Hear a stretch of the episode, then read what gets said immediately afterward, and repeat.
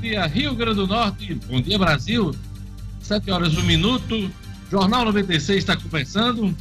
Hoje, dia 13 de julho de 2020. Olha, a semana começa sob a expectativa de ampliação da retomada da atividade econômica no Rio Grande do Norte, depois de idas e vindas da governadora Fátima Bezerra. Bom dia, Luciano Kleiber.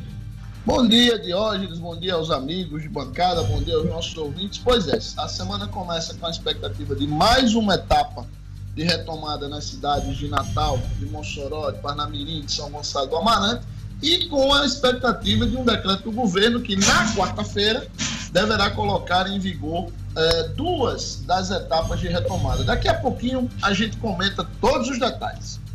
OAB discute representação contra os ministros Ministérios públicos, né, em suas três esferas, uh, estadual, federal e do trabalho, por ação contra o decreto em Natal, decreto de flexibilização das medidas de isolamento social. Marcos Alexandre, bom dia. Bom dia, Diógenes. Bom dia aos amigos e ouvintes do Jornal 96. Esse assunto já vem sendo judicializado e pode se tornar ainda mais. A OAB, a Ordem dos Advogados do Brasil, na seccional regional aqui do Rio Grande do Norte, vem analisando a possibilidade de ingressar com uma representação contra os ministérios públicos. Né? Eles consideram abusiva essa situação aí, essa questiona, esse questionamento que o Ministério Público faz contra o decreto em Natal. Daqui a pouco a gente volta e comenta mais sobre o assunto. Rio Grande do Norte supera a meta de disponibilidade de leitos críticos para pacientes com Covid-19. Gerlane Lima. Bom dia, bom dia Diógenes, bom dia aos nossos colegas e bom dia aos nossos ouvintes do Jornal 96. Pois é, Diógenes, ontem o Estado registrou uma ocupação de 77,46% dos leitos de UTI ou semi-intensivos. E a meta para o início da próxima fase da retomada econômica era 80%. Esses são os dados aí disponibilizados pela Secretaria Estadual de Saúde, que a gente detalha daqui a pouquinho. Ah, mas agora vamos atualizar os números da Covid-19 no Rio Grande do Norte, Brasil e no mundo. Gerlane Lima. Aqui no Rio Grande do Norte são 1.394 mortes pela Covid-19 e 39.421 casos confirmados. Esses dados foram divulgados pela Secretaria Estadual de Saúde ontem. No entanto, esse boletim ele não é divulgado aos domingos aqui no estado com os casos de, com o número de, de casos suspeitos, descartados e óbitos em investigação. Comparado ao boletim do sábado, são 805 novos casos e 14 mortes a mais no Rio Grande do Norte. No Brasil, o consórcio de veículos de imprensa divulgou o novo levantamento da situação da epidemia a partir de dados das secretarias estaduais e o país registrou 659 mortes nas últimas 24 horas, chegando ao total de 72.151 óbitos. A média de novas mortes no Brasil na última semana foi de 1.036 por dia uma variação de 4% em relação aos óbitos registrados em 14 dias. Em casos confirmados, foram 25.364 registrados no último dia, com um total de 1.866.176 brasileiros infectados pelo novo coronavírus. E no mundo, são 13 milhões 58 mil 167 casos confirmados, com 571.979 mortes. Diógenes. Olha, o Rio Grande do Norte retomará em agosto negociações com a China para exportação de melão. Essa exportação foi suspensa, aliás, a primeira para a China foi suspensa por conta da pandemia. Daqui a pouquinho a gente vai mostrar uma entrevista com o diretor da Agrícola Famosa, Luiz Barcelos. Ele explica para a gente essa questão. É, carro explode durante abastecimento na estrada da Ridinha. E futebol em jogo equilibrado e com polêmica, expulsão de Gabriel, o Gabigol. É, Flamengo bate o Fluminense na primeira partida da final do Carioca Edmund Sinadino. Bom dia, Diógenes. Bom dia, ouvintes do Jornal 96. Será que o Fluminense encontrou a fórmula de parar o Flamengo? Será que o Flamengo esse ano não vai ter as mesmas vitórias, os mesmos triunfos de 2019? Nas duas partidas até agora, o Fluminense se saiu muito bem. Ontem, apesar da derrota de hoje, muitos comentaristas, muitos analistas dizem que o Fluminense foi melhor, mas a vitória foi do Flamengo, 2 a 1 A expulsão do Gabigol, eu achei que foi uma pantomima do árbitro da partida. Não, não, não era caso para tanto, Diógenes. Então, daqui a pouco, o primeiro Fla-Flu, teremos outro na quarta-feira. O Flamengo joga pelo empate, né, Sinadino? Exatamente, Diógenes. O Flamengo joga pelo empate, porque construiu a vitória ontem 2 a 1 é isso aí. Então daqui a pouquinho a gente fala. Na próxima quarta-feira teremos mais um Fla-Flu na definição, decisão do campeonato do Rio de Janeiro, campeonato carioca. E hoje, 13 de julho, hoje é dia do rock, bebê. É, pois hoje vai ter rock, bebê, né? Dia mundial do rock, dia do cantor, dia do engenheiro do saneamento, dia dos compositores e cantores sertanejos, tudo isso comemorado nessa data de 13 de julho. Queria mandar um abraço ao jornalista Sérgio Henrique, que faz aniversário hoje, e um abraço para Roberto Incheles, de Serra de São Bento, que também faz aniversário hoje. A gente manda aquele abraço especial. Gerlane Lima, ninguém acertou a Mega Sena concurso 2278, hein? Pois é, o sorteio no sábado, no Espaço Loterias Caixa, em São Paulo. O prêmio ficou acumulado em 44 milhões de reais. Vamos aos números sorteados no sábado. 08 17, 34, 37, 43 e 45. Eu vou repetir: 08, 17, 34, 37, 43 e 45. Diógenes. É isso aí. Estamos começando a semana, Jornal 96. Vamos a mais destaques da edição de hoje.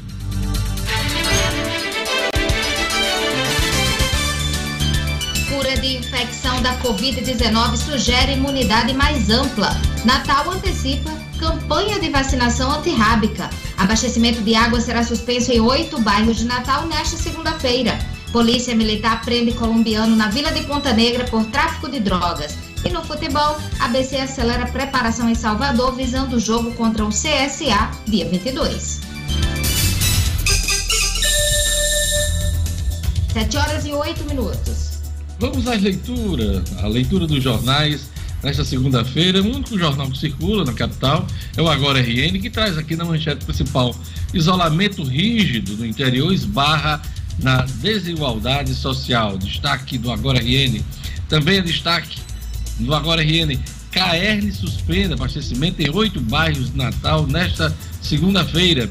Turismo já acumula perda de 122 bilhões de reais no faturamento, aponta Confederação de Comércio e Bens de Serviço. Daqui a pouquinho a gente comenta aqui com o Luciano Kleber no Jornal 96. É, também é destaque no Agora RN, Estado se aproxima dos 40 mil casos de coronavírus. São os destaques do Agora RN nesta manhã de segunda-feira. Agora os jornais nacionais. O Estado de São Paulo diz aqui: Brasil atinge apenas 20% da capacidade prevista de testes é a manchete principal do Estadão. 20% da capacidade prevista de testes. Também é destaque do Agora RN, comerciantes de shoppings relatam vendas 90% menores, com os corredores vazios e vendedores conversando para passar o tempo. Shoppings de São Paulo estão com as portas abertas, mas ainda não conseguiram convencer os clientes a retornar. Comerciantes relatam vendas em média 90% inferiores às de antes da pandemia, que não cobrem nem sequer as despesas com funcionários. Luciano Kleber, essa é a realidade em todo o país, né? Ah, os consumidores estão muito contidos, mesmo com a, retomada das atividades do comércio e também dos shoppings. Diógenes, esse é o, talvez o novo desafio né, que a economia precisa enfrentar a retomada efetiva. O primeiro passo, importantíssimo, é exatamente reabrir, é retomar as atividades, porque isso faz a roda girar. Mas já havia, sim, essa expectativa de uma demora, né, de um tempo para que essa roda comece a girar, esse dinheiro comece a circular, porque não é só a contenção, não se dá apenas por questões sanitárias, pelo medo é, da, da contaminação, até porque isso eu acho que o, as lojas estão resolvendo bem, o comércio, os serviços estão resolvendo bem isso adotando todos os protocolos e tal. A questão é mesmo de falta de dinheiro circulando, Joyce. Tem que fazer a roda girar. A Folha de São Paulo traz aqui na manchete principal: curva de infecção da Covid-19 sugere imunidade mais ampla. Áreas mais afetadas têm queda sustentada de mortes após reabertura na Europa, nos Estados Unidos e no Brasil. Essa constatação, claro, não se refere apenas ao Brasil, mas ao mundo todo. Davi Alcolumbre busca viabilizar reeleição. Fiel da balança entre governo e Congresso, o presidente do Senado busca simpatia do Supremo Tribunal Federal e ser a opção de Jair Bolsonaro para tentar a permanência no comando da casa. O que é que diz a Constituição, Marcos Alexandre? Diz que está vetada a reeleição na mesma legislatura. E Alcolumbre quer quebrar essa, essa regra, né? Tem três caminhos. Um deles é mudar a Constituição, outro é em cima de um parecer da Comissão de Constituição e Justiça, né? Dizer que tem direito, e um outro repetiu o que aconteceu lá atrás com a CM, Antônio Carlos Magalhães, que conseguiu um parecer desses é, sob encomenda, né? Continuou no cargo e, e, ninguém no judiciário mexeu com ele. Marcos Alexandre. Pois é, a cruzada aí do presidente da, da, do Senado, Davi Alcolumbre, para se manter né, na posição aí de presidente da casa. Né? Tem muito mais gente interessada nesse assunto de hoje. A gente acompanha também a, a vontade, o desejo do presidente da Câmara, Rodrigo Maia, de seguir esse caminho. Então, é um assunto aí que está na, na ordem política de Brasília, dentre outros, uh, dentre outros assuntos. O STF, ao que se sabe, parece ser favorável aí à tese da continuidade do Alcolumbre na presidência do Senado. Vamos acompanhar. Tem assunto aí para render um pano para manga, um bom pois pano é, para manga. Mudança constitucional difícil, porque tem que aprovar no Senado, na Câmara. Na Câmara, Rodrigo Maia tem mais candidatos à cadeira dele, né? Tem muito mais gente de olho. A e mais oposição do Planalto também, né? Pois é. E no Senado a coisa é mais controlada para o senador Batoré, né? Ele tem mais condições de, de articular essa eleição. Mas não está fácil também para ele lá, não.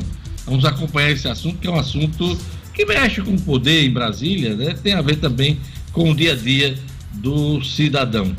E o Globo diz aqui na manchete principal: pandemia acelera o enxugamento da Petrobras, com foco no pré-sal. Estatal, estatal planeja diminuir em 34% o número de funcionários. Mudança afeta de fornecedor a restaurante. Pois é, a, a Petrobras, Luciano Kleber, está aproveitando esse momento de pandemia para avançar no processo de enxugamento né, de despesas, né? Mas isso não está acontecendo somente com a Petrobras, não. São várias petroleiras no mundo. Pois é, Diogenes. O momento é de você fazer ajustes, né? Ajustes por causa de redução de, de, de receitas, ajustes por causa de perda de clientes, ou ajustes que já estavam pré é, é, é, preparados, para organizados aí, a Petrobras já tinha isso em mente, está aproveitando aí esse momento para fazer esses ajustes e isso impacta aqui no Rio Grande do Norte, né? A Petrobras segue é, se desfazendo de campos. Na semana passada ela já anunciou aí o leilão também de campos, é, de, de, de, campos em mar, né? Já, já vendeu quase todos que tem em terra e também já começa a vender alguns dos campos que estão no mar. É isso aí. Olha, mais um destaque aqui é, do Globo: peça-chave nas eleições. Flórida tem recorde, recorde de casos de Covid-19. Você sabe que de, nessa crise toda, Estados Unidos está com quase 140 mil ou 150 mil mortos, né? E foi a primeira vez que Trump usou uma máscara em público, nesse final de semana, por conta da eleição e a Flórida na situação que estava. Inclusive, contrariado, porque as fotos que a gente tem dele com a máscara é cara de poucos amigos, né? Mas foi forçado a usar máscara. Está na capa do Globo, não sei se dá para mostrar aqui para o nosso que está acompanhando. Dá, dá para ver aqui. Acompanhando o Jornal 96 pelo Facebook, pelo YouTube, está vendo aí. Pela primeira vez o Trump usa máscara uh, nessa pandemia. Os Estados Unidos e o Brasil são, são os países que apresentam os maiores números nessa história da pandemia. É isso aí. É mais um negacionista. Aliás, é o principal deles, né? Tomou uma posição e o daqui foi atrás. É isso aí. Olha, último mês da promoção com 50% de desconto nas plantas. Você tem seu paisagismo para ser executado do Viver Marina, hein? Pois é, nesse segundo semestre. Se você vai fazer alguma coisa nessa área, corra, aproveite essa promoção no Viveiro Marina, a grife do paisagismo. Viveiro Marina está com todas as plantas com 50% de desconto, vários planos de venda, e você pode pagar em até 10 vezes no cartão de crédito. Viveiro Marina vende barato porque produz grama esmeralda a partir de R$ reais o metro quadrado. Loja aberta com as devidas seguranças na esquina da rua São José com Miguel Castro. Viver Marina, a grife do paisagismo. Vamos à previsão do tempo hoje no Rio Grande do Norte. Informações da Clima Tempo. Previsão do tempo.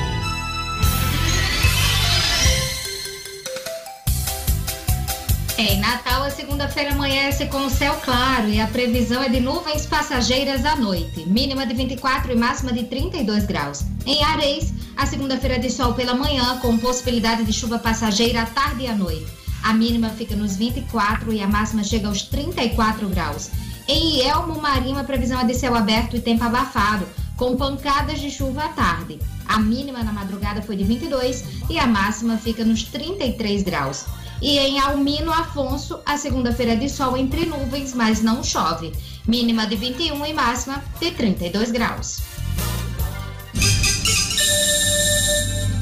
7 horas e 18 minutos. Olha, o Rio Grande do Norte retomará em agosto negociações com a China para exportação de melão.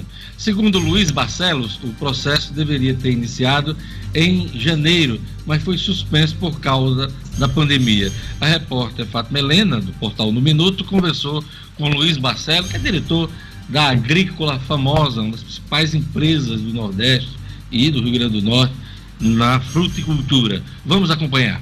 Como é que fica o setor da fruticultura? Qual é o impacto que teve é, nesse setor? E como é que ficam aquelas negociações que haviam sido iniciadas com a China né, sobre exportação? Como é que elas vão ser retomadas? Já foram? Como é que está essa questão?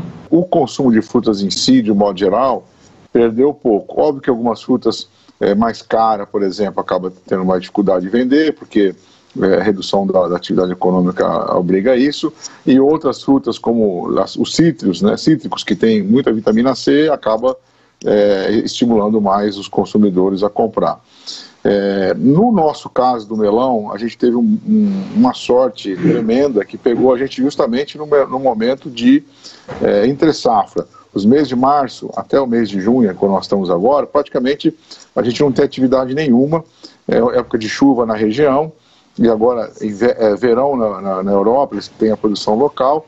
Então, a gente já, já, naturalmente, independente da pandemia, os produtores de melão reduziriam bastante a produção nesse momento. Foi o que aconteceu com a gente. E com relação à China, a gente efetivou a abertura do mercado em janeiro, veio a pandemia lá, depois se alastrou para todo mundo, a gente ainda não mandou nada. E agora estamos começando a, a, a preparar para mandar algumas amostras mas tem chovido muito aqui na região, o ano foi muito bom de chuva, se estenderam até esses dias, ainda estamos tendo chuva aqui na região do Mossoró, e com isso a gente ainda está segurando um pouquinho em vídeo de amostra, porque a chuva atrapalha a qualidade, então não compensa você mandar a fruta para lá com o risco de não chegar boa. Então acho que a partir de agosto também a gente deve é, retomar essas negociações que ainda estão muito no começo, mas a gente tem é, bom potencial e temos esperança que também vai ser um mercado bom para estourar a partir de agora, sim.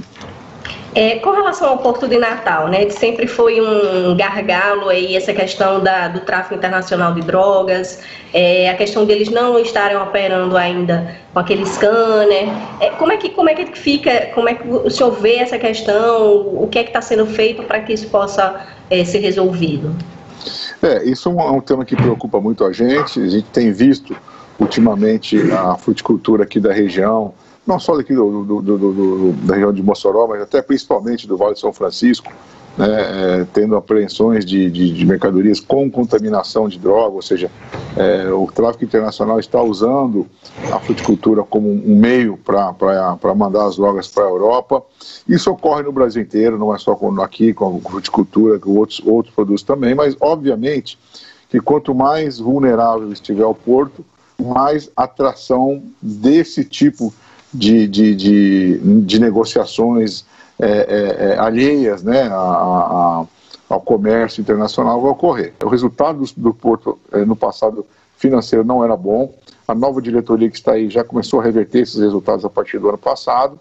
Então, eu acho que eles, que pelo volume de frutos que a gente exporta, pela importância econômica que isso tem, não só para o Rio Grande do Norte, mas para os outros estados vizinhos que utilizam esse porto, e pelo resultado financeiro que a diretoria já conseguiu no ano passado, acho que nós temos bons argumentos e uma boa moral para conseguir esse recurso de 10 milhões de reais, que é o que custa instalar um, um scanner desse. Quais as perspectivas suas para o período pós-pandemia? Né? O que, é que o senhor espera desse novo cenário? Bom, eu estou otimista, estou vendo que um pouco da recuperação que está tendo já está tendo grande efeito. Estou vendo a construção civil, estou vendo aí na, na questão dos imóveis, estava tudo parado. Estamos vendo notícias aí de que está tudo retomando. Acho que essa, esses juros baixos hoje que temos no Brasil, é, os juros mais baixos da história do Brasil, acho que isso é, estimula a economia. É uma coisa que eu sempre, a gente sempre defendia. Acho que qualquer empresário que coloca todo o seu recurso financeiro, o seu recurso pessoal, seus esforços dentro do seu negócio, não podia aceitar aqueles níveis de juros que a gente tinha, que não é possível a gente ter que trabalhar feito um doido, gerar emprego e ter uma rentabilidade menor do que uma pessoa que simplesmente deixa o dinheiro aplicado no banco e sem fazer nada ganha mais do que quem está trabalhando. Isso não, não, não, faz, não faz sentido, não é sustentável.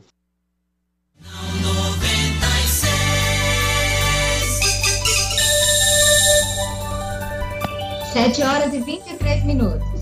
Olha, a semana começa sob a expectativa de ampliação uh, da retomada da atividade econômica, depois dos decretos né, do governo, das prefeituras. E vamos chamar Luciano Cleves. Luciano. Deus, a semana passada foi de várias idas e vindas. Né? Primeiro, a governadora eh, Fátima Bezerra anunciou que não iria dar continuidade à nova etapa de retomada da economia no Estado. É, na sequência as prefeituras de Natal, depois de Mossoró, depois de Parnamirim e de São Gonçalo do Amarante, ou seja, é, as quatro maiores cidades do, do Rio Grande do Norte, é, anunciaram que manteriam sim, como por decisão do STF os decretos municipais se sobrepõem ao estadual, essas quatro cidades conseguiram manter a sua retomada e desde a semana passada estão permitindo a abertura de lojas de calçados, de tecidos, é, lojas de é, departamento, magazines e tal, e, e, também a retomada dos restaurantes, é, lanchonetes e food trucks. Para esta semana, amanhã estão previstos nos decretos da, dessas quatro cidades, né? Natal, Mossoró, Parnamirim e São Gonçalo, a, a nova etapa, a terceira etapa dessa retomada. E nela estão inseridos basicamente é, galerias e shoppings, galerias comerciais e shoppings que não utilizem ar-condicionado, importante isso, né? É, e academias de ginástica, Diógenes, para exercícios, para prática de atividade física individual, também sem ar-condicionado. Todos seguindo aquelas regras, aqueles protocolos que são extremamente rígidos. No caso das academias, há toda uma limitação de quantidade de pessoas ao mesmo tempo no espaço e a governadora Fátima Bezerra, já do meio para o fim da semana passada, anunciou que na quarta-feira, quando, pelo decreto inicial, ela daria início à segunda etapa, ela vai juntar a segunda e a terceira etapas no Rio Grande do Norte. Então, a expectativa é que, se nada mudar, até a próxima quarta-feira, todo o Rio Grande do Norte esteja com a terceira etapa da retomada da economia funcionando, Diógenes. Isso deverá é, impactar fortemente nessa retomada, naquilo que a gente estava conversando há pouco, de fazer a roda da economia voltar a girar. Shoppings, quando, quando reabrem? Shoppings entram nessa terceira etapa, desde que sem ar-condicionado.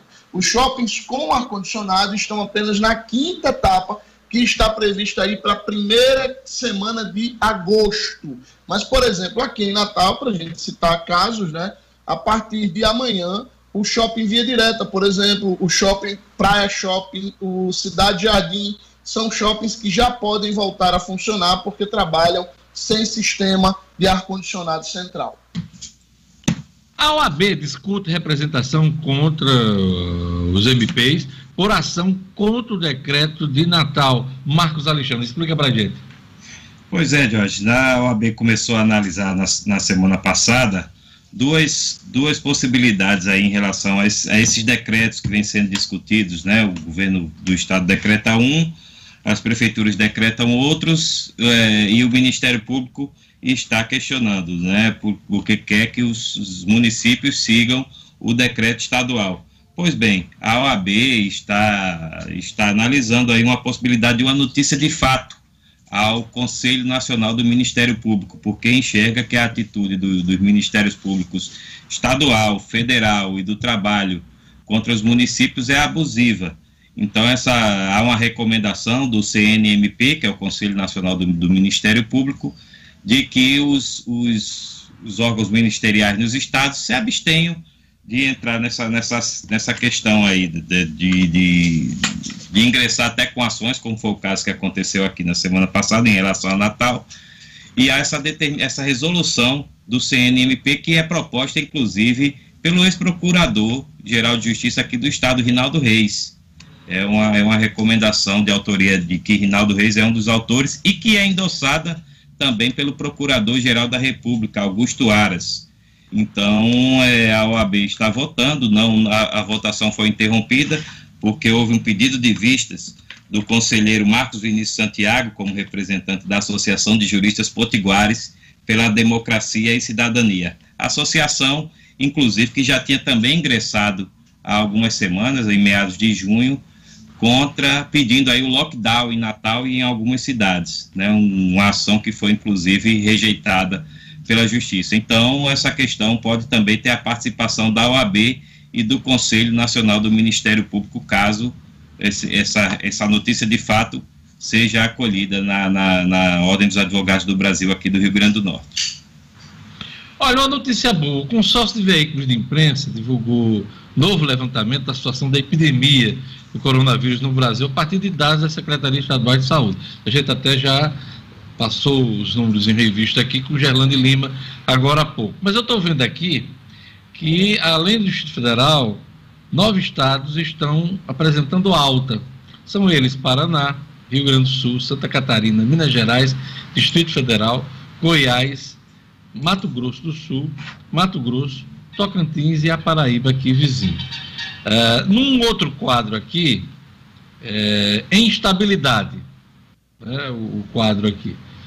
Espírito Santo, São Paulo, Amazonas, Roraima, Rondônia, Alagoas, Bahia, Ceará, Maranhão, Pernambuco, Piauí e Sergipe. Em queda, essa é a boa notícia, em queda no número de mortes, estão Rio de Janeiro, Acre, Amapá, Pará e o nosso Rio Grande do Norte. Então, é, é, esse quadro consolidado até 12 de julho até ontem, né? Então, uma boa notícia apresentando esse levantamento aqui feito pelo consórcio de veículos de imprensa, né? O Rio Grande do Norte aparece no grupo de estados em queda no número de mortes uh, nessa questão da pandemia. Que bom, que continue assim e que as pessoas tenham consciência de que os números estão melhorando, mas nós temos que ter cuidado. Olha como estão melhorando. O Rio Grande do Norte superou meta de disponibilidade de leitos críticos para pacientes de Covid-19, Gerlando. Isso mesmo, Diógenes. Ontem o Estado registrou uma ocupação de 77,46% dos leitos de UTI ou semi-intensivos. E a meta que se tinha para o início da próxima fase da retomada econômica era de 80%. De acordo com os dados que foram disponibilizados pela Secretaria Estadual de Saúde, dos 284 leitos críticos públicos e contratados junto a hospitais privados, 220 estão ocupados, 50 estão disponíveis e 14 estão bloqueados. No início da tarde de ontem, a fila de espera chegou a ficar zerada só havia um paciente, um novo paciente, aguardando a regulação por volta das 4 horas da tarde. E a média de tempo para essa regulação, que já chegou a superar as 30 horas, agora está em aproximadamente 4 horas. E as regiões que seguem com maior percentual de ocupação são as metropolitanas de Natal, aqui de Natal, com 82,6%, e a região oeste com 92%. Notícia boa, Diógenes, como você falou, não só o número de óbitos reduzindo, mas também essa questão da ocupação. Mas a conscientização é preciso ter, porque esse número está diminuindo, porque o isolamento está melhorando, porque as pessoas estão se prevenindo mais. Então, que permaneça assim. Luciano Kleiber tem um recado para você que gosta de comprar quem é da terra, né? Estimular a economia local. Luciano. Pois é, Diógenes, chegou a hora de falar de uma rede genuinamente potiguar que está se espalhando pelo Nordeste. Presente nos estados da Paraíba, Pernambuco e Rio Grande do Norte, a Unifarma já conta com mais de 650 lojas. São farmácias nos grandes centros, nas pequenas cidades, nos bairros mais centrais e nos mais afastados, ou seja, sempre onde a gente mais precisa. Portanto, valorize as empresas da nossa terra, lembre que são elas que dão emprego ao nosso povo e ajudam a nossa economia. Quando o assunto for a sua saúde, faça como eu, procure a farmácia amiga, procure as lojas da Unifarma. Lá você encontra conforto, atendimento personalizado e preço baixo de verdade. Eu garanto, viu? Unifarma, uma farmácia amiga sempre perto de você. Carro explode durante abastecimento na estrada da Ridinha. Os detalhes dessa história com Jackson Damasceno. Polícia, com Jackson Damasceno. O da massa. Oferecimento. Ótica Ideal. Compre seus óculos escuros ou de grau das melhores marcas em até 10 vezes no cartão. Temos convênios com empresas e associações. Facilitamos seu exame oftalmológico. Ótica Ideal. Nosso ideal é fazer você feliz. Edifício Barão do Rio Branco 5. Telefone 3201 6797. Sigam também nossas redes sociais. Bom dia, meus colegas de Jornal 96. Bom dia, o nosso público ouvinte. Rapaz, pense num susto. Uma grande explosão aconteceu no fim da manhã desse domingo em um posto de gasolina na, na Avenida João Medeiros Filho. As imagens de circuito interno rodaram a internet. O cara chega é, para abastecer o carro. É um Gol Bola, ano 96, com placa de São Gonçalo do Amarante. É, e num dado momento o carro simplesmente explode e a câmera mostra tudo isso. Explode e se estraga completamente. Não dá para salvar nada, perda total. As peças do veículo voam pelos ares. O teto do posto foi uh, atingido. Um carro que vinha logo atrás, estava na fila, também foi atingido, mas sem gravidade. A, informação é de que o motorista fugiu do local e de que o carro dele tinha um cilindro normal, convencional, e um botijão de gás de cozinha, o que é extremamente perigoso e desindicado pelas autoridades. O perigo é imenso, não é a primeira vez que acontece, e o motorista fica longe na hora do abastecimento porque ele imagina o perigo é, que ele está correndo e que ele está levando às outras pessoas. Não se tem mais informações do condutor, a polícia vai investigar o caso. Polícia Militar prende colombiano na vila de Ponta Negra por tráfico de drogas. Policiais militares do 5 Batalhão faziam uma operação saturação na vila de Ponta Negra, uma operação de ocupação, abordagens. E de repente encontraram um colombiano, Raul Cárdenas Ramírez. Fez abordagem nele no local onde ele estava, foi encontrada é, substância esverdeada, parecida com maconha, que vai passar por análise, seis papelotes, uma pedra grande ainda de 250 gramas, e ainda estava com uma escopeta 12, munição, balas de 38, uma deflagrada, entre outros materiais, como um, um, um computador, celular, várias identidades com a mesma foto dele, dinheiro fracionado. No local tinha um comparsa ainda, um suspeito que conseguiu fugir do local. Como o Raul não conseguiu, foi levado para a central de flagrantes na cidade da Esperança, onde, pelos indícios, pelo material encontrado pelo contexto em que ele foi encontrado, foi indiciado por tráfico de drogas. Vai responder. Amanhã deve passar por audiência de custódia para saber o seu destino, se será liberado ou se será encaminhado para o sistema penitenciário.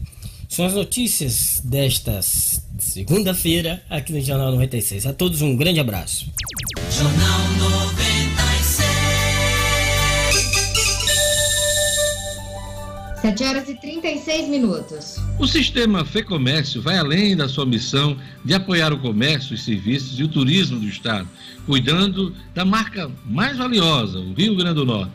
3 milhões de reais investidos em alimentos prontos e a processar, entregues gratuitamente a entidades beneficentes e pessoas carentes ou atingidas pela crise da pandemia. Mais de meio milhão de quilos de alimentos doados por meio do programa Mesa Brasil, beneficiando mais de 120 mil pessoas. Doações mensais de quase 3 toneladas de alimentos para alunos das escolas SESC, da EJA e do SESC Cidadão. Para saber mais sobre estas e outras ações, acesse fecomércio.com.br barra cuidando do RN. Eu vou repetir, fecomérciorn.com.br barra cuidando do RN. Sistema Fecomércio cuidando da marca mais valiosa, hein? O Rio Grande do Norte. Olha, vamos para um rápido intervalo. Todo mundo na tela. Vou tomar aquele cafezinho. Luciano Cleiva aqui, minha xicrinha. Pois é. Vamos para um rápido intervalo. Daqui a pouquinho teremos mais economia, mais política. Vamos ter o esporte com o Edmo Sinedino. Notícias do Fla-Flu. Tudo isso junto e misturado daqui a pouquinho no Jornal 96.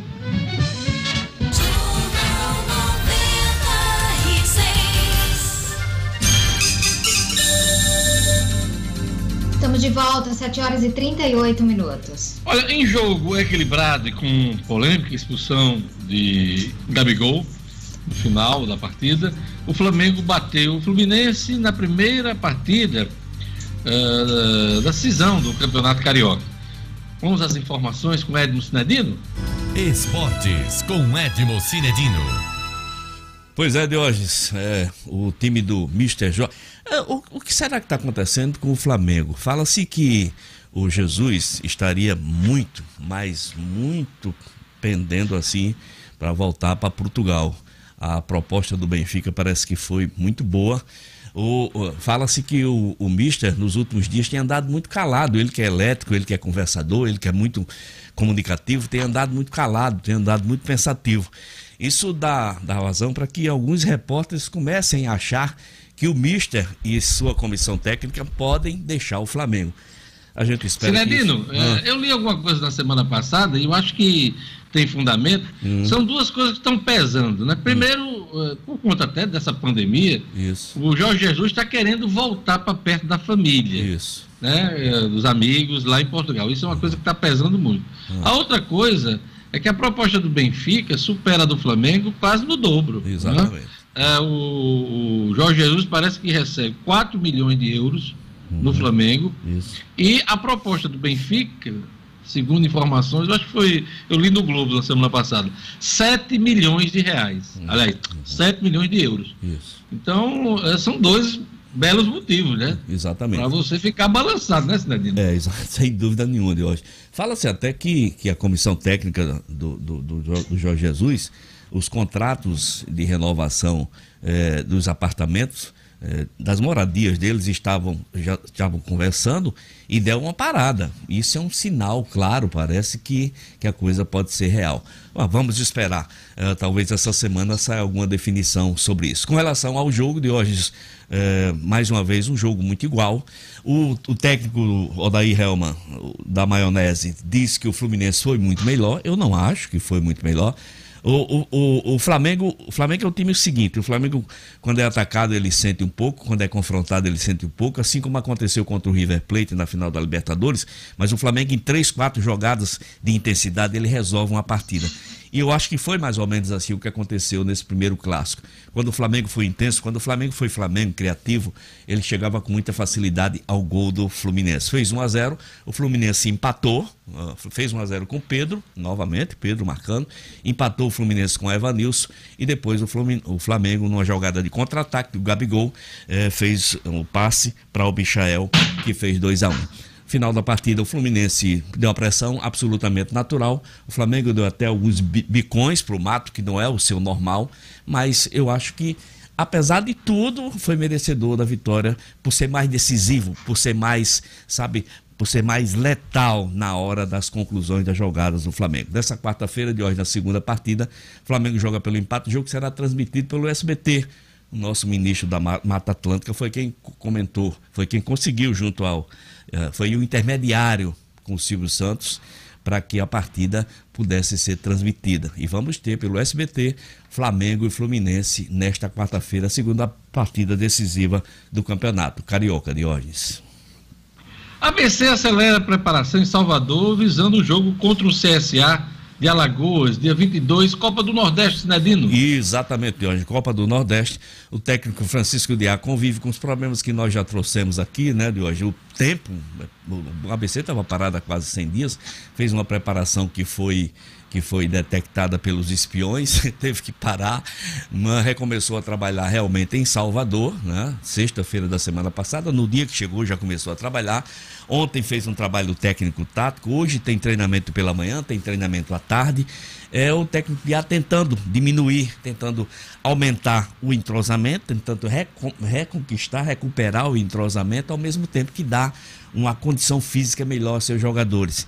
É bom sempre frisar, o ABC enfrenta um CSA de Alagoas que vai disputar a Série D, Série B, não tem mais chance na Copa do Nordeste, mas é um time reforçado, é um time forte e que está treinando há muito mais tempo do que o ABC. Não é desculpa antecipada, é a realidade dos fatos. O CSA já treina há uns 40 dias, o ABC começou a treinar sexta-feira. O jogo é dia 22 no estádio Mato, da cidade de Mato de São João, a 80 quilômetros de Salvador.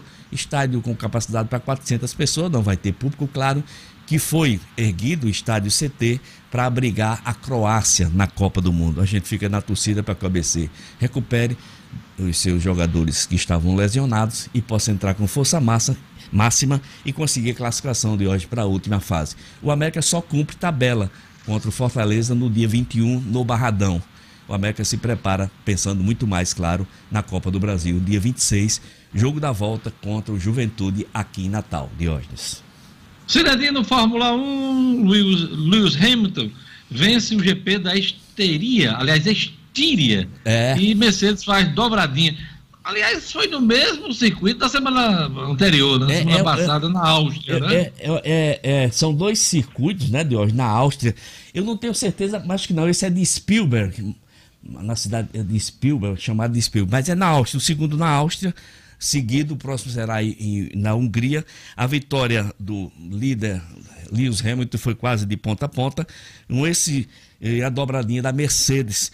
O, com essa vitória de hoje, o, o, o, inglês está a seis de igualar o recorde de Michael Schumacher, que é de 85 vitórias em Fórmula 1 eh, a liderança do campeonato continua com o, com o companheiro de Lewis Hamilton, que foi que ganhou a primeira, a primeira corrida do ano, a semana passada, e ficou em segundo ontem, que é o Valtteri, eu não sei a pronúncia certa ainda. Valtteri Bottas. Valtteri, Valtteri Bottas, é esse mesmo, né? Do jeito que se escreve, então. Eu estava aqui na dúvida, isso. então é isso mesmo, Valtteri Bottas, e a gente vai esperar. De hoje, uma notícia não muito boa que eu estava lendo sobre os especialistas de Fórmula 1 é que muito provavelmente não vamos ter Fórmula 1 nas Américas, viu?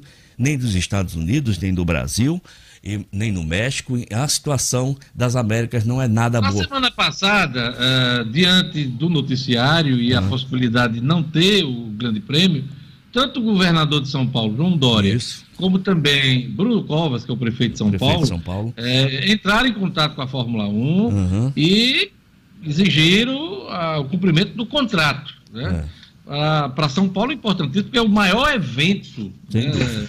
É, é, é, é, o maior, a Fórmula 1 é o maior evento que acontece em São Paulo todos os anos. Então tem essa questão, esse impacto econômico muito grande e mais ainda nesse momento de retomada da economia. O, o segundo motivo, né, a preocupação do governador João Dória e também do Bruno Covas, é porque este é o último ano do atual contrato da Fórmula 1 em São Paulo. Uhum. No ano que vem, 2021, já tem um, um candidato ali que é o Rio de Janeiro, Isso. e dentro, inclusive com uma movimentação que envolve até o presidente da República, Jair Bolsonaro. Exato. Então, a pressão em cima do, dos gestores paulistas é muito grande para a, a continuidade do, desse contrato. E eles querem que seja realizado esse ano ainda lá. Mas possivelmente, viu, Sined, ah. apesar do desejo dos gestores, é, dificilmente teremos difícil. Fórmula 1 no Brasil. Eu acho eu, muito eu difícil, Diógenes. Eu também acho muito difícil. Lá, até lá, até novembro, né? É. Se eu não me engano, é novembro, né, Cidadino? É 15 de novembro previsto. Pois é. é. 15 de novembro, é. essa, essa pandemia não vai estar sob eu controle. Eu, eu acho muito pouco e... provável de hoje. E mais ainda para aglomerar gente, né? Exatamente. Porque Fórmula 1 é, é, é aglomeração. Aglomeração. É, aglomeração. O retorno, o retorno grande dos gestores, esperam, só, só vem se tiver ingresso para ser vendido. Se não tiver, só com patrocínio não dá para esse retorno todo. Ontem, essa semana de hoje, a Fórmula 1 confirmou mais dois GPs, no total de 10 agora já confirmados. É o da Toscana, em Mugello, na Itália, e na Rússia, em Sochi. São os dois outros GPs é. confirmados. Eu comecei é falando dois GPs na Áustria, é hum. porque em vários locais serão repetidos os, os GPs. Isso, teremos. Por conta do cancelamento em vários, né? Uhum. Eles vão realizar é, finais de semana consecutivos isso. O, o, o GPs, né? Exatamente. Eu não sei se isso vai acontecer na Hungria agora, é. que é o próximo, a próxima etapa é na Hungria. Não, a Hungria, próximo, a Hungria não terá repetição, mas teremos repetição na Itália, teremos repetição na, na Inglaterra, isso. teremos repetição em, em, em, outros, em outros países da Europa, Diógenes. Vários países. Isso. Valeu, Cidadino. Obrigado. Até amanhã com as notícias do esporte. Diógenes, deixa eu mandar um abraço muito especial aqui para o meu querido ex-companheiro da Alecrim, Newton Lima meu caro amigo, grande jogador, grande ex-atleta, que hoje está completando 61 anos. Nilton, aquele abraço, felicidade para você, na paz em toda a sua família. Valeu, tchau.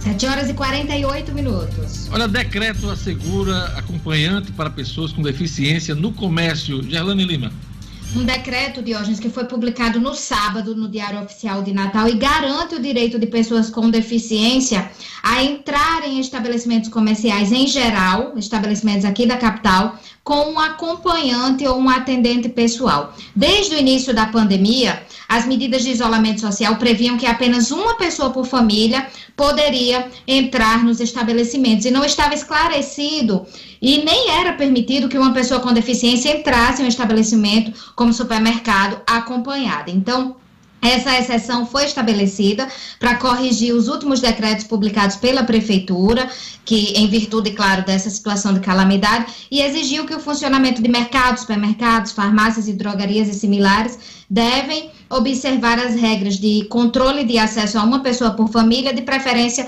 fora do grupo de risco sempre que possível. Então, de acordo com o novo decreto municipal, a nova autorização visa o cumprimento do estatuto da pessoa com deficiência. E ainda de acordo com o texto, o descumprimento, a regra poderá acarretar a interdição do estabelecimento. Esse decreto já entrou em vigor a partir da publicação e, e surgiu, Diógenes, depois da polêmica da última quinta-feira, que foi um tema que se tornou polêmica após o desembargador do Tribunal de Justiça do Rio Grande do Norte ter sido impedido de entrar em um supermercado com o filho que tem síndrome de Down. Então, esse decreto já está em vigor desde a data da publicação, que foi no último sábado. Setor de serviços fecha maio em queda e frustra esperança criada por números da indústria e do comércio uh, em maio. Luciano Kleiber. Pois é, esses números foram divulgados pelo IBGE nos, na sexta-feira de tardezinha já, foram, eh, saíram na imprensa no sábado pela manhã. Em maio, o setor de serviços registrou queda de 0,9% na comparação com maio deste ano. Quando a comparação, eh, aliás, com abril deste ano, quando a comparação se dá com maio do ano passado, que a mim parece ser uma comparação mais justa, essa queda é de mais de 15% de hoje.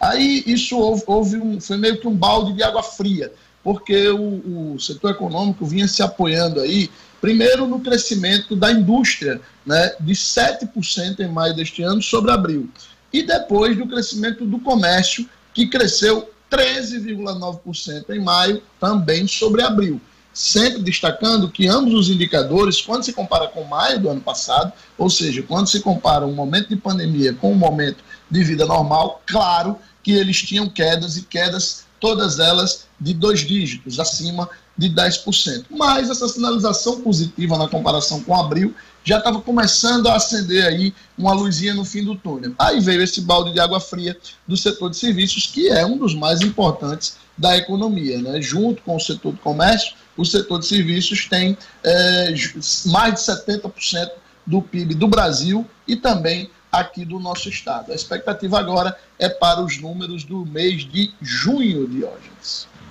A ação judicial tenta dar mais tempo ao Rio Grande do Norte para fazer a reforma da Previdência. Marcos Alexandre. O propósito dessa ação é, é apresentada pelo Partido Solidariedade aqui no Rio Grande do Norte, inclusive assinada pelo presidente do Diretório Estadual, Laurence Amorim, é para que o Estado tenha mais tempo para discutir a sua reforma da Previdência, sem ser penalizado, porque há o prazo aí até o dia 31 deste mês para que o Rio Grande do Norte faça a sua reforma sem ficar sujeito àquelas penalidades de por exemplo, ficar sem poder receber recursos federais, as transferências voluntárias do governo federal. Então, o que, que, o, que, que o Partido Solidariedade quer?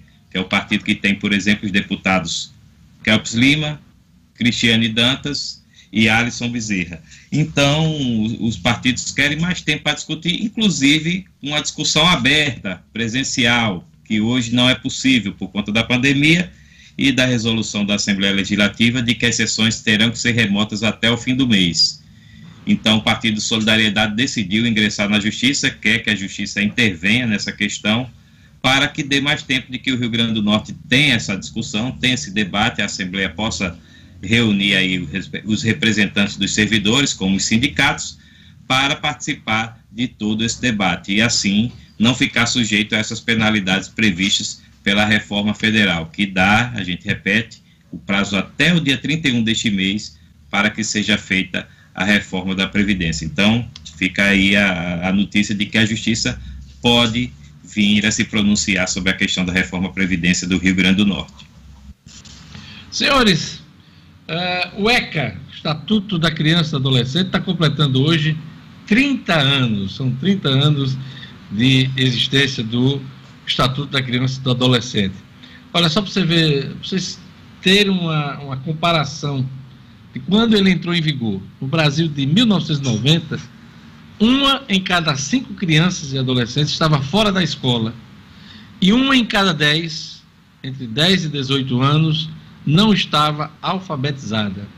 A cada mil bebês nascidos vivos no país, naquele ano, quase 50 não chegavam a completar um ano e quase 8 milhões de crianças e adolescentes de até 15 anos eram submetidas ao trabalho infantil.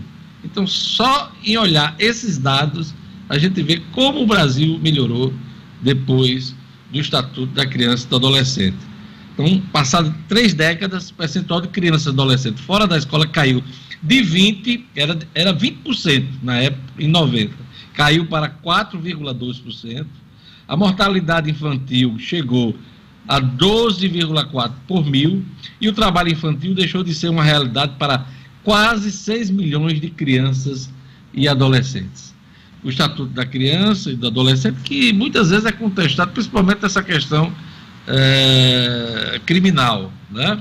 Há muita gente contestando o ECA nesse sentido, mas é, é, um, é um documento importante, é um código importante no nosso sistema jurídico e está completando 30 anos. Marcos Alexandre tem uma sugestão para você acompanhar as eleições 2020.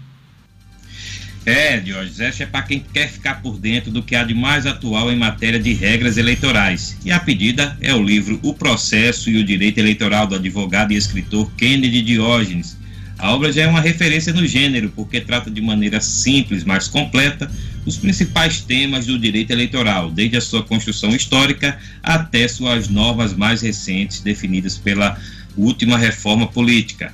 O livro Processo e o Direito Eleitoral é importante fonte de consulta para quem deseja participar das campanhas eleitorais, até mesmo como candidato. O livro, escrito pelo advogado Kennedy Diógenes, está à venda pela internet no site www.oeleitor.com.br www.oeleitor.com.br Olha, quem morreu ontem foi o ex-deputado federal Nelson Meure, do Partido Progressista, Ele morreu no domingo, vítima da Covid-19. Estava com 77 anos e ele cumpria pena. Ele foi o primeiro político eh, da Lava Jato a ser condenado no Supremo Tribunal Federal. Cumpria pena de 13 anos e 9 meses e 10 dias de prisão. Nelson Meure pegou a doença na prisão, uh, saiu da prisão, foi para um hospital, mas não conseguiu escapar da, dessa pandemia que tem provocado tantas mortes né, no, no, Brasil. São mais de 72 mil, mil mortes já oficialmente confirmadas de Covid-19. Então, ele foi o primeiro político condenado pelo STF na Lava Jato. Uh, Nelson Meurer uh, morreu aos 77 anos. Marcos Alexandre, é, enfim, chamou a atenção exatamente essa ligação dele com a Lava Jato, né? Ex-deputado Nelson Meurer. É, no, momento que a Lava Jato está aí na Berlinda, né, vamos colocar assim, inclusive com, com, debates acalorados internos nos bastidores no Ministério Público Federal, né, porque tem a ala de Curitiba que não quer liberar o, os dados das investigações, os dados já coletados até agora, e, e a PGR, a Procuradoria-Geral da República, requer esses dados, aí vem essa notícia do ex-deputado Nelson Meure, que, como você lembrou, foi o primeiro condenado aí, pelo político condenado pela Lava Jato. Pois não, Diógenes? Pedido da PGR, você sabe que tem decisão já do Toffoli, né, do ministro Sim. Dias Toffoli, para que a, a não Os só dados. Curitiba, não só Curitiba, mas São Paulo, Rio de Janeiro, aliás, onde tem núcleo da Lava Jato, repasse essas informações para a Procuradoria-Geral da República, né? É uma, é uma decisão, decisão polêmica, não sei se vai ser mantida no plenário da, do STF, mas a decisão de Toffoli foi no sentido de atender a PGR nessa questão da Lava Jato. Isso, isso. A, a referência foi a, a, queda de braço interna né, que há no Ministério Público, até chegar a esse ponto de judicializar e o ministro Dias Toffoli dar essa decisão. Então, Diógenes, é, a, a, gente tem notícias também, voltando aí ao caso do, do ex-deputado Nelson Meure, de que há outros políticos pedindo aí o relaxamento da prisão, exatamente alegando o risco de contrair Covid. Né? O, se eu não me engano, o ex-deputado Eduardo Cunha é um do, dos, dos, requerentes também de que, né, que pedem essa, essa Ele, possibilidade. O de Cunha, o Cabral, já vem tentando há muito tempo, né? Isso. Para casa, e, né? E a gente tem o um caso recente do, do Fabrício Queiroz, né, que foi concedida a prisão domiciliar a ele e a, e a mulher dele, né, a Márcia Aguiar, para que né, não corram aí o risco, o Queiroz principalmente, que tem um, uma idade mais avançada e, e, tem algumas enfermidades já, já passou por cirurgia recente, e que faça o tratamento em casa. Então, é, cria aí a, a notícia da morte do ex-deputado Nelson Meire, joga um pouquinho mais de, de tempero nessa discussão. É isso aí. Vamos aqui para Gerlane Lima. Gerlane tem mais um assunto aqui importante. Natal antecipou campanha de vacinação antirrábica, Gerlane. É, Dion, vai começar hoje a campanha de vacinação, segunda-feira, dia 13, para cães e gatos com idade a partir dos três meses. Geralmente, essa campanha é realizada entre agosto e outubro, e desta vez foi antecipada para esse mês de julho, por causa da constatação de oito morcegos positivos para raiva nas quatro regiões metropolitanas aqui de Natal. Além disso, também por causa desse momento de pandemia em relação ao novo coronavírus e a sobrecarga nas unidades de saúde aqui no município. Então, o Centro de Controle de Zoonoses de Natal vai atuar com postos fixos em todos os distritos sanitários e com agendamento para condôminos e tutores que tiverem a partir de cinco animais receberem a vacina em domicílio. Para solicitar essa vacina, basta se cadastrar em um formulário que é disponibilizado pela Secretaria Municipal de Saúde. Lembrando que esse cadastro é dirigido para a população do município de Natal que tenha sob tutela cinco ou mais cães e gatos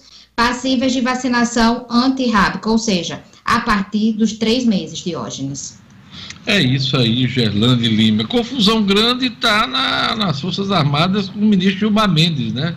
Ele deu declarações no sábado, dizendo que as Forças Armadas estão a serviço do genocídio aqui no Brasil por conta da pandemia. Ontem, é, o Ministério da Defesa soltou nota, né? Dizendo que, que contestando né, a declaração de Gilmar Mendes, é, inclusive apontando várias ações do Exército, da Marinha, da Aeronáutica, nesse momento de pandemia, até um comitê de crise foi criado, e, e Gilmar disse que o Exército está se associando a um genocídio em referência à crise sanitária instalada no país. Isso por conta do Ministério da Saúde, né, que tem hoje um general como ministro interino da Saúde, que é o Eduardo Pazuello. Mas a declaração do Gilmar é, causou muita, uma, uma, forte reação por parte dos, uh, dos comandantes das forças, juntamente com o ministro Fernando Azevedo, que é o ministro da Defesa. Vamos acompanhar esse, essa, essa repercussão no dia de hoje, nessa segunda-feira. Marcos Alexandre, isso tem, isso tem força para criar, virar uma crise em Brasília, no sentido, uma crise política? a fila está grande, hein, Diógenes? A fila está grande porque cada dia tem um fato novo, né, de, um, de, um, de uma crítica. E aí tem, tem esse também. Eu, eu, sinceramente, diante da, do volume né, que a gente já vem, já vem tendo aí, eu não acredito que isso seja, chegue a se transformar numa crise. Essas críticas aí do, do, do ministro Gilmar Mendes, acredito que vai gerar no máximo um mal-estar, né, o, o, Planalto está fazendo aí gestões, esforços para ficar em paz aí com o STF. Não acredito que tenha esse, esse, esse potencial, quase não sai, esse potencial para causar grandes abalos, grandes crises em Brasília, não, sinceramente. Quem usou as redes sociais ontem para falar de meio ambiente, né? As ações do governo na área do meio ambiente foi o presidente da República, Jair Bolsonaro. Tá? diferentemente de outros de semana, onde ele geralmente estava alfinetando uma, alfinetando ontem, ele, um tweet até de estadista ontem, é, comentando sobre o meio ambiente. E eu já começo aqui as nossas apostas da semana. Vamos lá, todo mundo na tela, para a gente ver as, as apostas da semana, nessa segunda-feira. Minha aposta é que o Ricardo Salles, ministro do Meio Ambiente, pode sair. É, a, as conversas nesse sentido já vêm de algum tempo, desde aquela reunião da boiada, né? Onde ele disse que ia aproveitar as atenções da Covid, a famosa reunião do dia 22 de junho, aliás, de abril, e ele falou isso, repercutiu muito mal, e diante da reação de investidores, diante da reação uh, de empresários aqui no Brasil, uh, eu estou com a impressão que o ministro deve cair essa semana. Como o Bolsonaro está uh, entregando alguns anéis né, para manter a mão, eu acho que Ricardo Salles é o, a próxima, a próxima vítima no ministério do Jair Bolsonaro. Luciano Kleber, sua aposta para a semana? Minha aposta para a semana, Diógenes, é de algum movimento, que eu não sei exatamente qual, mas que tende a causar burburinho e polêmica e talvez até embate entre poderes do Ministério Público. Ministério Público que começa a semana é, meio que, que andando no fio da navalha, com uma, uma ação que está movendo contra a Prefeitura de Natal. A Prefeitura tem até amanhã para se pronunciar. Amanhã já temos uma nova etapa da retomada da economia tendo início. A governadora começa na quarta-feira duas etapas de retomada, o que termina esvaziando completamente a ação que vem sendo movida pelo Ministério Público e pelo que a gente conhece historicamente daquela instituição, ela não é muito de aceitar virar coadjuvante ou de ser esvaziada como está sendo. Então eu acredito que deve vir alguma reação do Ministério Público, o que é muito ruim para a situação do Rio Grande do Norte como um todo. Pois é, e Marcos Alexandre nessa edição falou, né, que tem a OAB estuda uma, uma ação contra essa movimentação do Ministério Público, é, esse questionamento que o Ministério Público faz em relação às medidas de flexibilização em Natal, né? Então o momento é conturbado envolvendo o Ministério Público aqui no Rio Grande do Norte. Marcos Alexandre, sua aposta da semana? Minha aposta é que a reforma da Previdência aqui no Estado pode andar, mas deve andar mais uma casinha nessa semana a Assembleia está na expectativa aí de apresentar as datas de votação e acredito que, que avance aí, caso, claro, não haja alguma intervenção da, da Justiça, né? O, a, a que a gente acabou de noticiar de que o Partido de Solidariedade ingressou aí com uma ação para que se estenda, o que para que o Rio Grande do Norte possa estender esse prazo de debate. E no esporte, minha aposta é o Flamengo campeão quarta-feira. Tá bom. Olha, antes que Gelane fale da aposta dela para a semana, informar que a Caixa libera, a Caixa Federal libera hoje novos saques do FGTS para os nascidos em março, hein? O calendário começou em junho e vai até novembro. Trabalhadores poderão sacar até e cinco reais. Então a Caixa libera hoje novos saques do FGTS para os nascidos no mês de março. Vamos lá, Gerlando Lima. Diógenes, a minha aposta da semana vai para a retomada de mais uma fase da, da economia, sem que se volte atrás do decreto que está previsto aí para a próxima quarta-feira, dia 15. Então, fica nessa expectativa aí para que não haja mudanças, para que as pessoas que se programaram para essa nova etapa permaneçam como está, Diógenes. Segundo o consórcio de veículos de imprensa, o país registrou 659 mortes pela Covid nas últimas 24 horas, chegando a 72.151 óbitos. Gelando Lima, os números aqui no Rio Grande do Norte, um, um, um resumo aí desse sinal de Jornal 96. No Brasil, como você já falou, são 72.151 óbitos, Diógenes, e são 1.866.176 casos confirmados pelo novo coronavírus aqui no país. No Rio Grande do Norte, são 1.394 mortos por Covid-19 e 39.421 casos confirmados. No mundo, são 13 milhões 58 mil 167 casos confirmados, com 571.979 mortes. Nove estados, mais o Distrito Federal, apresentam alta de mortes.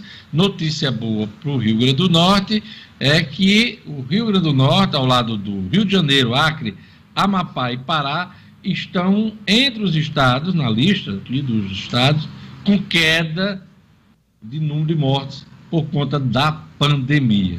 Uma boa notícia e que continue assim, para que a gente possa, com tranquilidade, mais segurança, retomar as nossas atividades. Eu queria agradecer a todos, obrigado Gerlando, obrigado Luciano Kleiber, obrigado Marcos Alexandre, Edmo Sinedino, obrigado Lungo e também Clebinho. Obrigado a você que acompanhou o Jornal 96 nesta segunda-feira. Semana só está começando, hein? A todos um bom dia. Obrigado. Até amanhã. Bom boa dia semana. a todos. Até amanhã. Tchau, Valeu. Tchau. Boa semana a todos.